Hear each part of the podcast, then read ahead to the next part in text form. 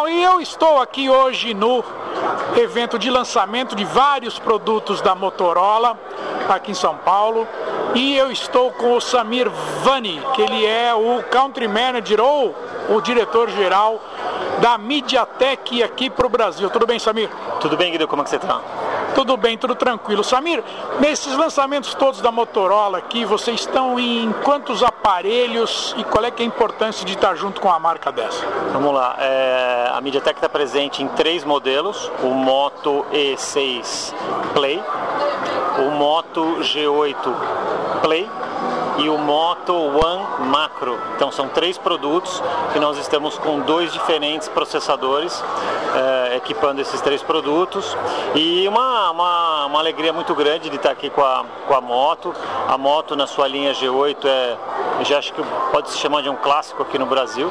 Então muita felicidade de estar com essa parceria rodando agora também. Eu reparei que eles deram bastante ênfase que esses processadores estão usando bastante inteligência artificial, né?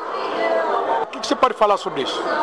É, a gente já tem falado bastante sobre esse, esse negócio da inteligência artificial presente cada vez mais nos aparelhos. Então o que você tem aqui bastante claro, acho que no dia de hoje, é que você tem equipamentos, né? você tem aparelhos em diferentes gamas de preço, todos eles já têm inteligência artificial. Obviamente, cada um vai ter o seu nível de performance mais compatível com o seu preço, mas é, é, o que a gente vem falando cada vez mais. Isso, vai, isso já é uma realidade, está presente em toda a linha de produtos agora dos fabricantes e eu acho que vem mais por aí. Uma coisa que eu costumo falar é o seguinte, isso é uma frase que já é. Ela já. não é nova, né? Isso foi um engenheiro que me falou. Ele falou o seguinte: olha, se está no mercado vendendo, já está ultrapassado, porque já está sendo desenvolvido coisa lá para frente. É assim mesmo? É um pouco disso, sim. É, é, na verdade, a gente está olhando aqui o resultado de um ano e meio ou eventualmente dois anos atrás. É, e hoje nós estamos trabalhando em tecnologias que você vai ver daqui a dois anos. Então é assim que a, que a indústria se comporta. Então daqui a dois anos eu vou poder te falar o que a gente está fazendo agora.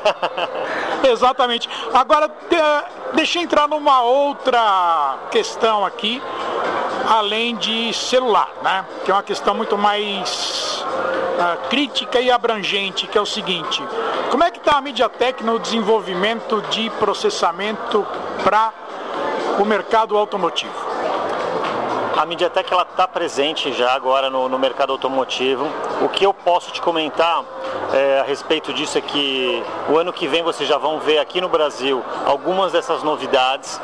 É, é um mercado que, ao contrário do, do, mercado de smartphones, né, que a maioria das pessoas estão, acostumadas, é, você não tem uh, prazos tão curtos de, de lançamento de produtos, prazos são um pouco mais estendidos e por isso demora um pouquinho mais para a gente ver essas, essas novidades chegando ao mercado, mas eu garanto que o ano que vem a gente vai conversar sobre isso.